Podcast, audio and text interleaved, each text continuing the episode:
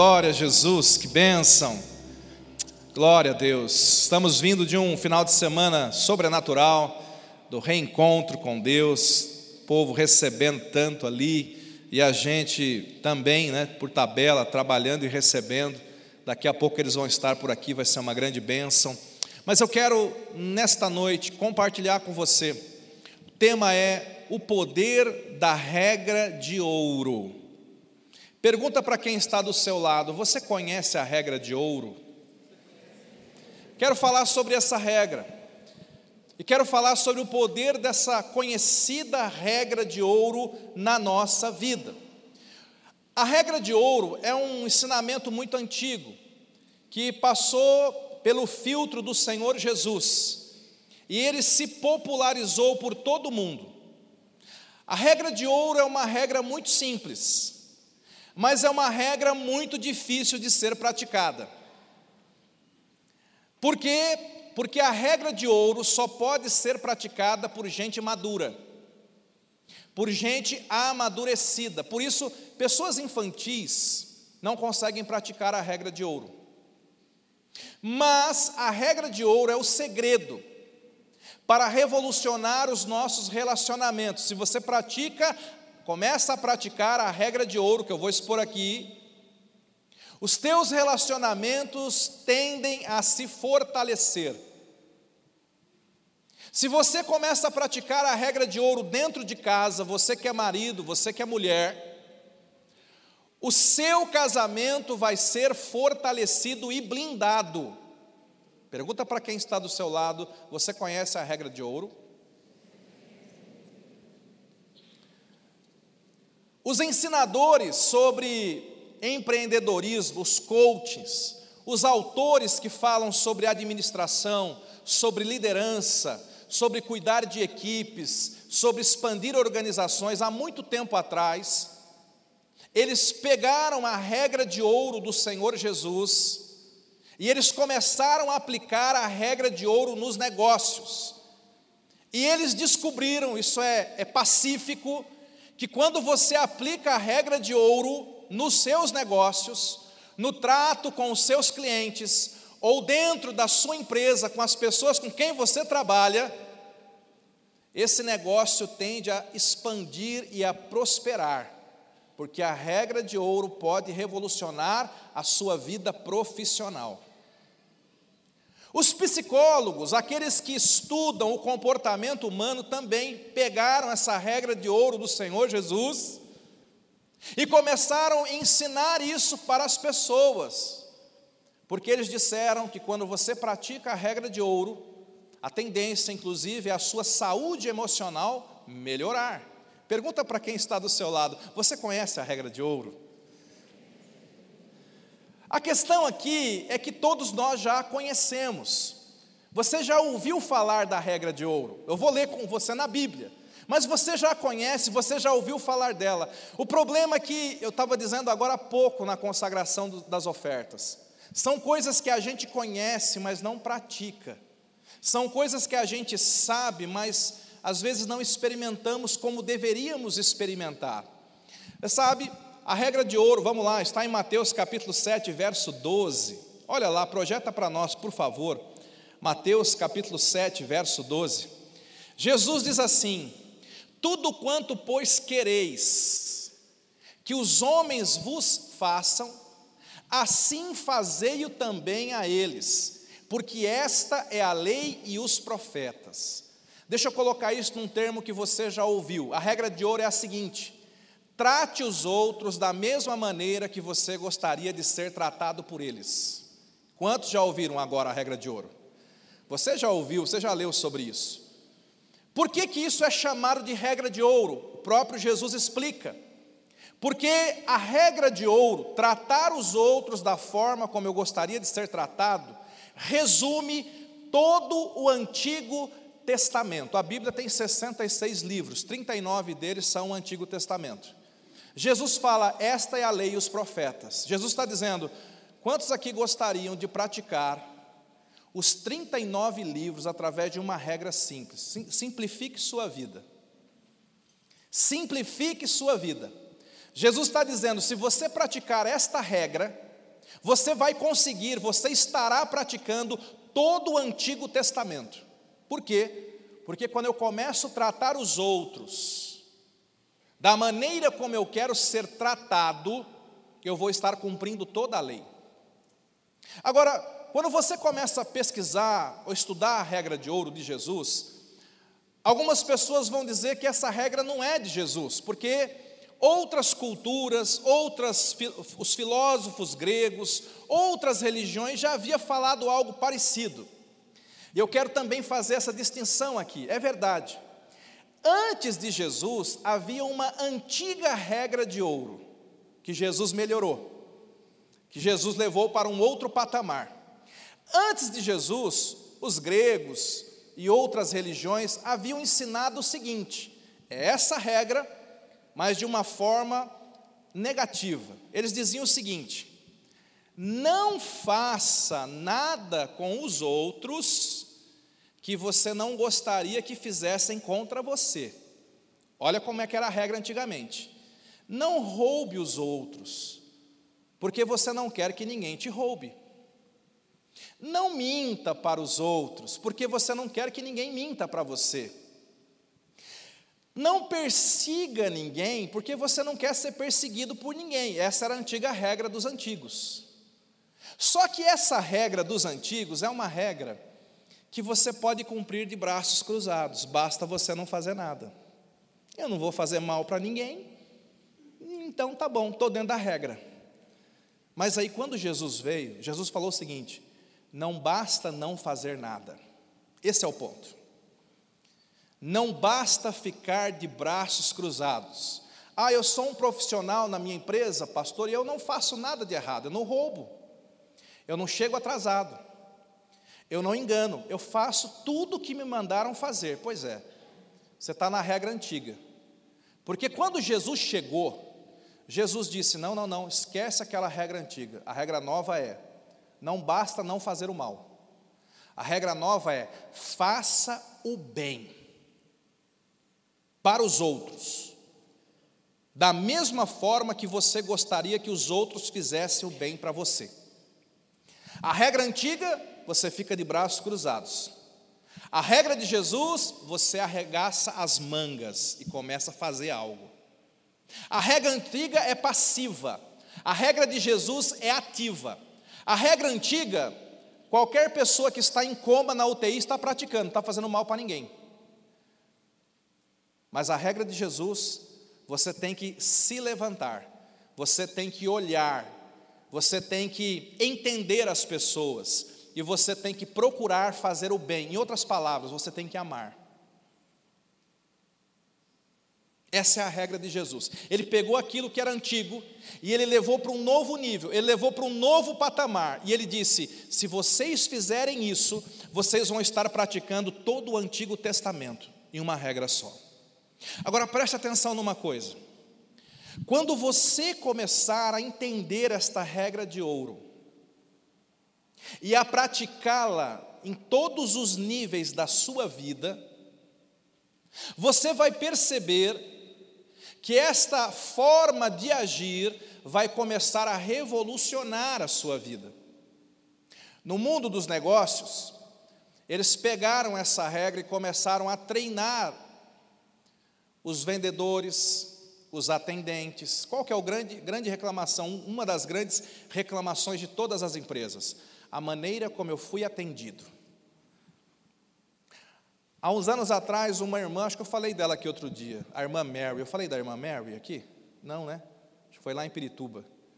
A irmã Mary, ela trabalhava numa empresa, isso nos anos 40. E ela, ela sentiu que havia um clima muito ruim para o lado dela por ela ser mulher. Ela era uma boa funcionária, mas ela, ela não era tão reconhecida.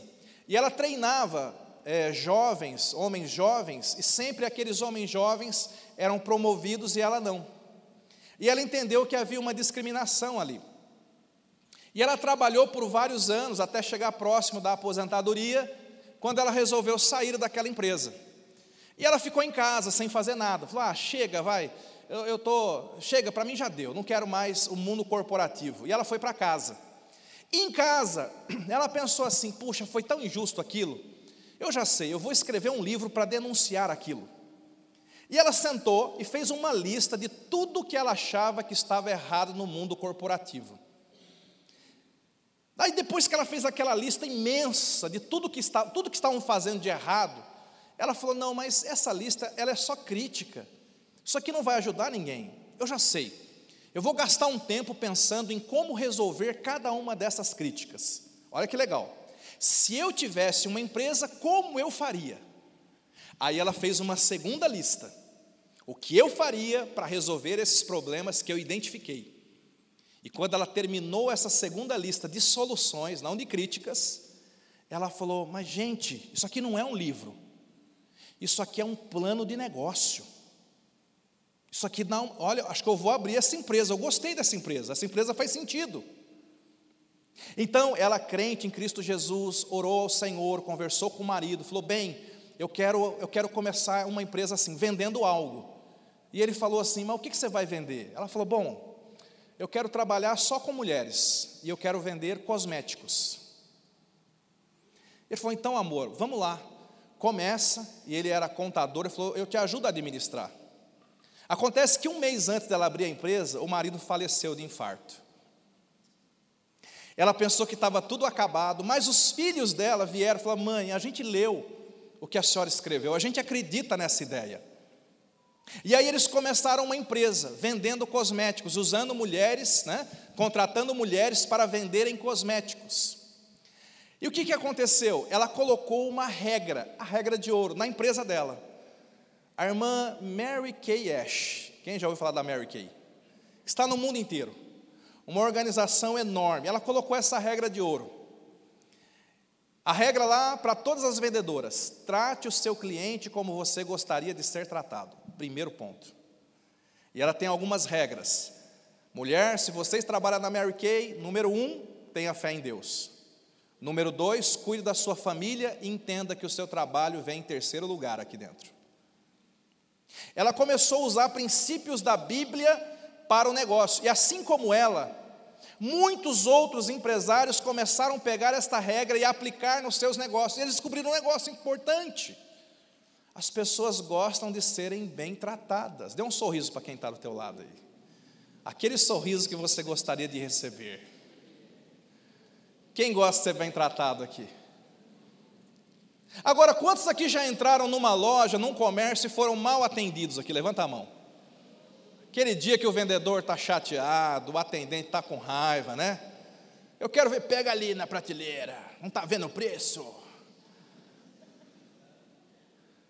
Agora preste atenção, talvez você seja o vendedor, talvez você seja o atendente, talvez você seja o profissional liberal, e você tem que entender que se você pega essa regra de ouro, e você começa a praticar esta regra de ouro com os seus clientes, isso vai revolucionar a tua vida profissional. Porque muitas pessoas vão se acomodando, sabe? Muitas, ah, é muito, vem cliente, vem cliente, eu vou atendendo, vou de qualquer jeito. Não, não, não, não, não faça isso. Você não é todo mundo. Você é filho de Deus. Você vai fazer diferente. Está entendendo?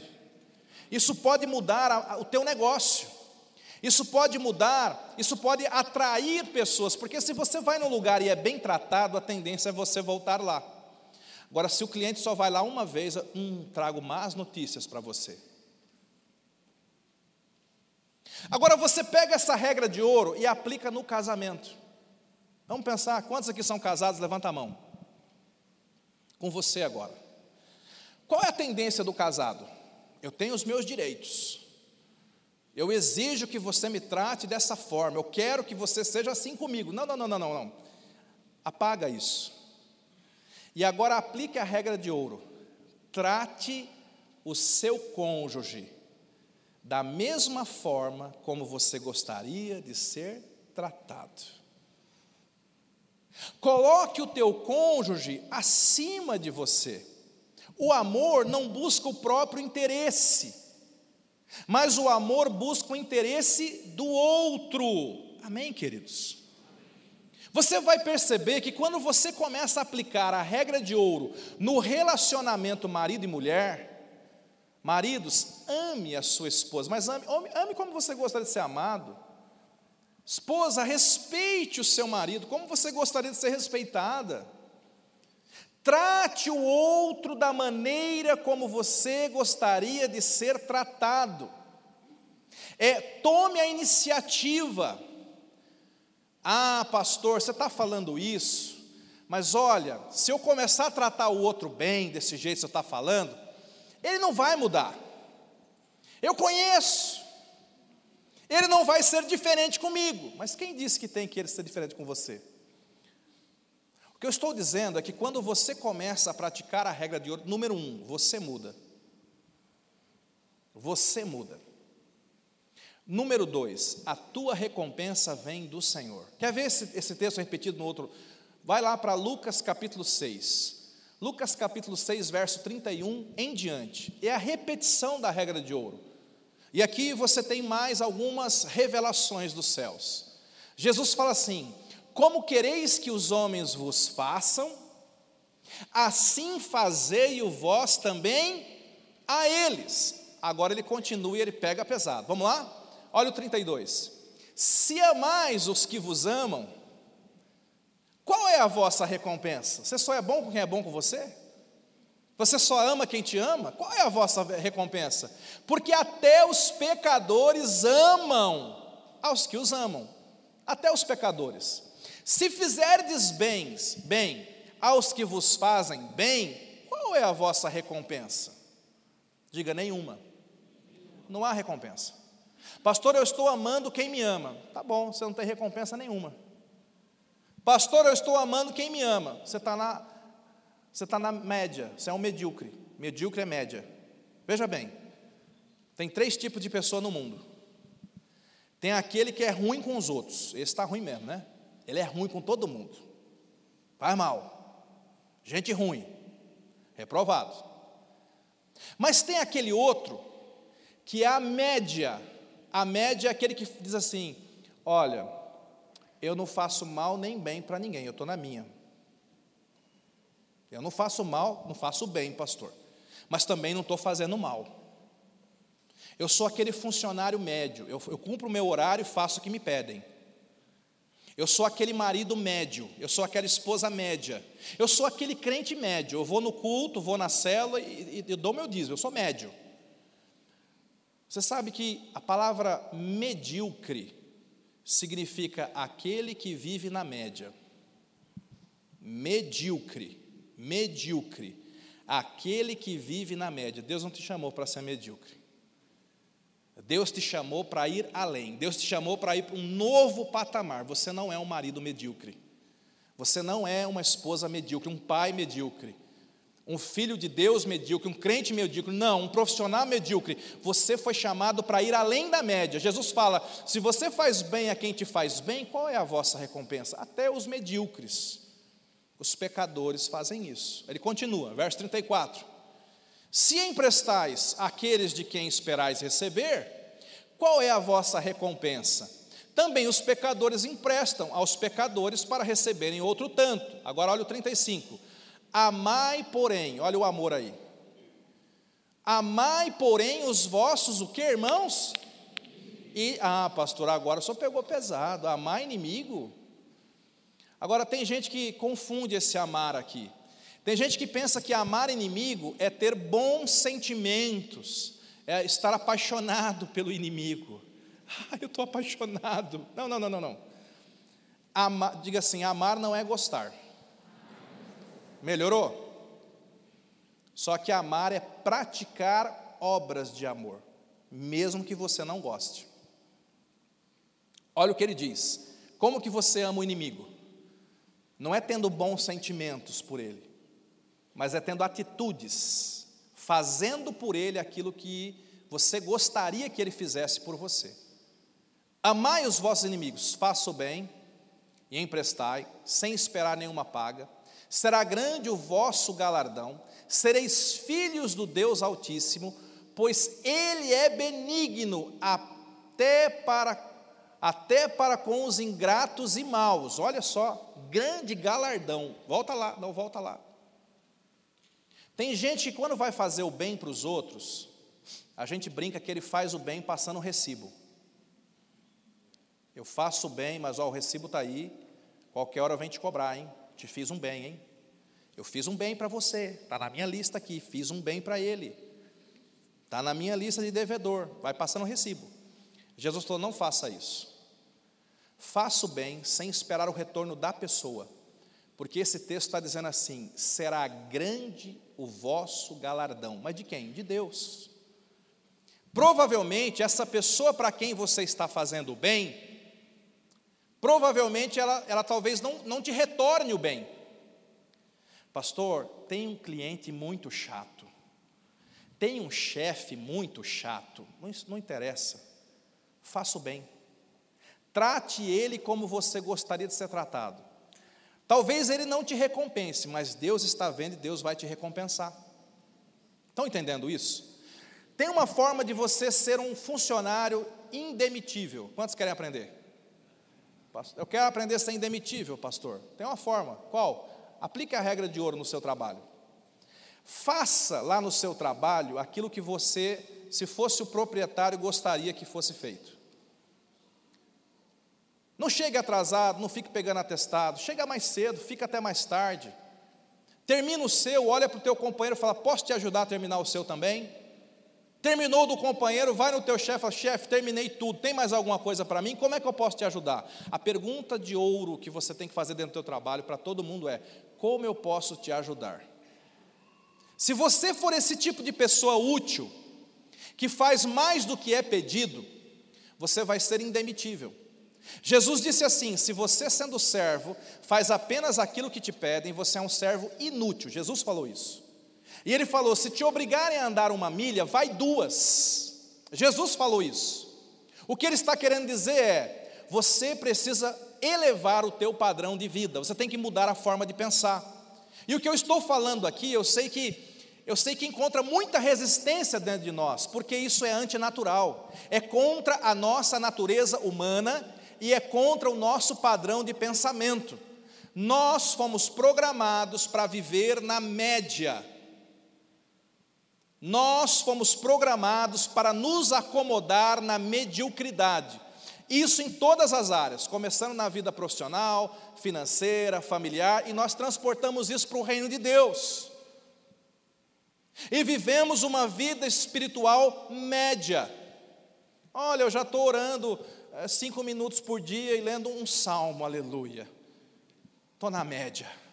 Deus não te chamou para a média. Deus te chamou para você estar acima da média. Amém, queridos? A média, tem muita gente na média, saia da média. Vença a média. Vença esse marco, porque quando você ultrapassa essa linha, é o que eu estou dizendo, coisas vão começar a acontecer na sua vida. Porque, preste atenção, e você tem que guardar isso, eu falei outro dia, quero repetir aqui. Quando você faz pelo outro aquilo que você gostaria que fizesse por você, de fato, seu coração tem que estar limpo. E você tem que estar fazendo pelo outro por amor, por fazer. Mas você tem que entender que haverá uma recompensa na sua vida. Gálatas capítulo 6, verso 9. Gálatas capítulo 6. Vamos para lá? Capítulo 6, há um, um texto tão lindo mas eu acho que eu vou começar a ler antes.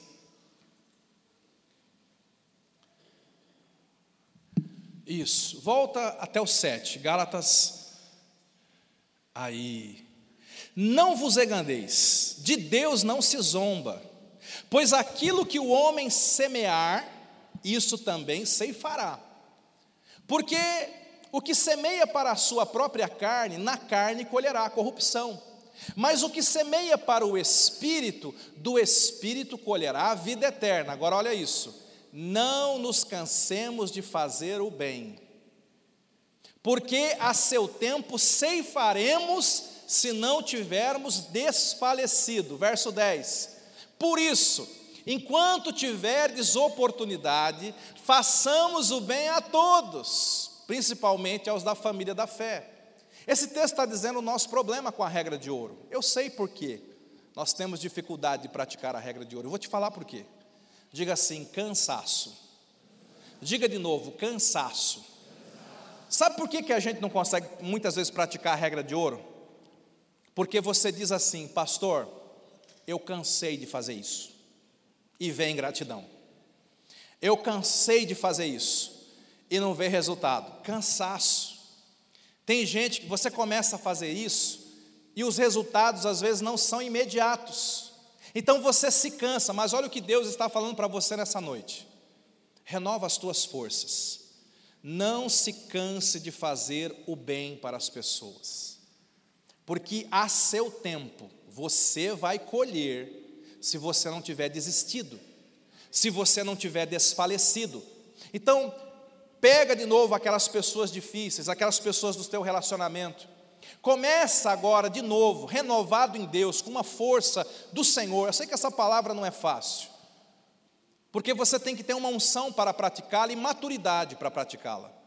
Mas eu estou dizendo para você, renove-se em Deus e comece a praticar isso. Comece a fazer pelo outro aquilo que você gostaria que fizesse por você. Pastor, como é que eu pratico? Primeiro lugar, observe, seja um bom observador. Observe as pessoas.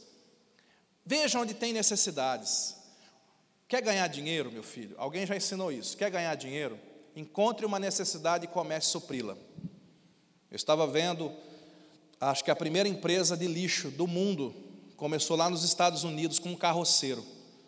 A cidade começou a crescer, ele começou a ver que o pessoal não tinha onde colocar o lixo, começava a queimar nos terrenos baldio, alguns carregavam para outros lugares, e ele falou assim: rapaz, eu vou, eu vou oferecer serviço, não tem? Estou vendo uma necessidade, lixo. Vizinho, você não quer que eu carregue o seu lixo toda vez, uma vez por semana? Na minha carroça? Me dá um dólar, me dá isso. Vizinho, e aí começou, daqui a pouco ele começou a servir o pessoal. Chegou a invenção do carro, do caminhão, ele comprou um caminhão, começou a servir o bairro, a cidade, aí ele legalizou a empresa, aí começou a servir mais de uma cidade, o negócio dele começou a ser copiado por outras pessoas, ele se transformou numa das maiores companhias de lixo e se tornou multimilionário, porque ele encontrou uma necessidade e começou a servi-la. Você quer um caminho de prosperidade? Comece a fazer pelos outros aquilo que você gostaria que fizessem por você. Fala para quem está do seu lado, trate os outros da mesma forma como você gostaria de ser tratado. Gente, isso é um caminho de prosperidade. Isso vai trazer bênção para o teu casamento, isso vai melhorar a tua vida profissional, isso vai trazer prosperidade para você. Todo mundo que prospera, prospera porque viu uma necessidade e quer atendê-la. Elon Musk é um dos homens mais ricos do mundo. Ele colocou um alvo. Ele descobriu que muita gente não tem internet. Eu estava lá no sítio CRE sem sinal. Falei, ô oh, Elon Musk, eu estou aqui. Por quê? Porque agora ele resolveu colocar uma rede de satélites no mundo inteiro e ele quer cobrir o mundo inteiro com internet. Ele quer servir. Só que a gente sabe que por trás desse servir é inevitável que ele não prospere ainda mais. Então, lá no teu trabalho, o teu trabalho é uma missão. Não importa o que você faz. Eu não sei o que você faz, no que você trabalha. Mas comece a enxergar o teu trabalho como uma missão. A missão de servir as pessoas. A missão de tratar as pessoas bem. A missão de ser um bom testemunho a missão de resolver problemas para as pessoas. Você tem que ser um solucionador no teu trabalho. E quando as pessoas olharem para você e forem abençoadas pelo teu trabalho, pelo teu atendimento, elas vão ver que há algo diferente. E quando elas perguntarem, o que você tem de diferente? Você vai dizer, Jesus me ensinou a regra de ouro. Jesus me ensinou a regra de ouro. Isso me fez uma pessoa de ouro. Quem pratica a regra de ouro se torna um profissional de ouro, um marido de ouro, uma mulher de ouro, um pai de ouro. Isso vai mudar você. Há uma história que eu, que eu, que eu gosto muito e é real, de um alpinista que estava subindo lá o Everest com dois companheiros. E no meio da subida veio uma grande, uma forte tempestade. E eles, no meio daquela tempestade, subindo com muita dificuldade, eles notaram uma pessoa um outro alpinista que estava encolhido no canto do caminho, estava quase congelando lá. E esse alpinista, esse homem que era cristão, ele resolveu parar para ajudar aquele que estava ali, quase à beira da morte. E os dois colegas dele falaram: Não, rapaz, se você parar, você vai morrer. Vamos continuar para a gente tentar sobreviver. E ele falou: Não, eu vou ficar para ajudar, ainda que eu morra. E aqueles dois continuaram subindo, e eles desapareceram no meio da tempestade. Mas esse alpinista cristão foi até aquele que estava desmaiado e começou a fazer massagem nos, nas, nas, pernas, nos braços, começou a fazer tudo aquilo que ele tinha aprendido para tentar acordar o outro, dava tapa no outro e fazia massagem, dava tapa, fazia, e ficou fazendo isso por uns 15 minutos, até que finalmente aquele outro acordou. E quando ele acordou, eles começaram a subir juntos, muito frio, e de vez em quando eles paravam, e um fazia massagem no outro, dava tapa no outro, e, e daqui a pouco subia mais um pouco, até que a tempestade passou e eles foram salvos. Na tenda médica, o médico que veio atender ele deu duas notícias para ele. A primeira notícia é que ele falou assim: Você tem que saber que os seus dois companheiros que subiram morreram no meio da tempestade. Triste isso. E você só não morreu porque você parou para ajudar esse homem, e na medida em que você fazia a massagem nele, você ativava o teu sistema circulatório, você produzia calor, e por isso, porque você parou para ajudar este outro, você não salvou apenas a vida dele, mas você salvou a sua própria vida. Às vezes, na nossa subida para o topo da vida, a gente tem que parar para ajudar outro. Porque parar para ajudar outro, fazer o bem para o outro, é aquilo que vai te dar o gás que você precisa, a unção, a bênção que você precisa para que você consiga atingir o alvo que Deus tem para você. Há, há, tempo, há anos atrás eu vi um vídeo, não achei mais, de um menininho. O vídeo era uma filmagem, mas o vídeo ele era uma encenação de um fato real. Um menininho que tinha um problema, 10 anos, 12 anos, tinha um problema mental, e, e ele estava andando com o pai, passando na frente de um campo, e viu, viu dois times de meninos jogando bola. Eu acho que era Carlos, Carlinhos, o nome desse, desse garoto. Ele falou: Pai, será que eles me deixariam jogar bola também? E aí o pai foi lá e chamou, né, para, gente, por favor, meu filho, ele quer jogar, só, ele tem um pouquinho né, de dificuldade, mas ele quer jogar, vocês deixam ele jogar? E estava lá um a um o jogo, e já estava quase no finalzinho. A meninada se olhou e falou, ah, tá bom, né, estamos quase no final também, deixa ele jogar. E aí ele começou a jogar aquele finalzinho de jogo. E aí tem um momento, isso aconteceu de verdade, né, mas não foi filmado. Depois fizeram o, o filme encenando aquilo. Tem um momento que um dos meninos estava indo com a bola, se aproximando do gol, e ele podia fazer aquele chute para desempatar, para vencer, mas no momento que ele está tá ali um pouco perto do gol, ele olha para trás e ele vê o, o Carlinhos, que seja esse o nome, correndo de qualquer jeito ali. O que, é que ele faz? Ele para, ele pensa, e ele faz: Você quer saber de uma coisa? Vou passar a bola para o Carlinhos. Aí o Carlinhos pega a bola e vem todo desajeitado. Agora, o mais impressionante é que o outro time adversário entendeu o que estava acontecendo. E aí todo mundo que estava acelerado entrou no slow motion, todo mundo devagarinho, bem devagarinho, deixando o Carlinhos correr. E aí o pai começou a gritar: Vai, Carlinhos, vai, Carlinhos. E a torcida também, os pais dos outros meninos: Vai, Carlinhos. Todo mundo em slow motion. E o Carlinhos vai indo, se aproximando do, do gol. E o goleiro finge que está distraído. E quando ele chuta, o goleiro pula bem atrasado, bem em câmera lenta. E a bola passa e faz um gol. E todo mundo, os dois times gritam: Gol! E o pai está com lágrima nos olhos. E o Carlinhos está tão feliz. E aquilo nos ensina que às vezes você tem que optar não ganhar para ajudar outro a vencer.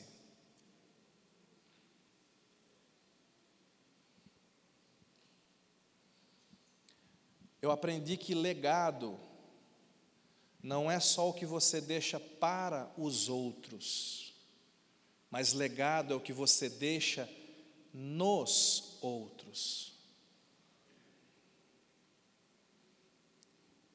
A gente pode deixar algumas coisas, herança para filhos, mas legado nós estamos constantemente deixando nas pessoas. Lá no teu trabalho, você está deixando um legado nelas, quer seja bom, quer seja ruim. Na tua família, você está deixando um legado neles.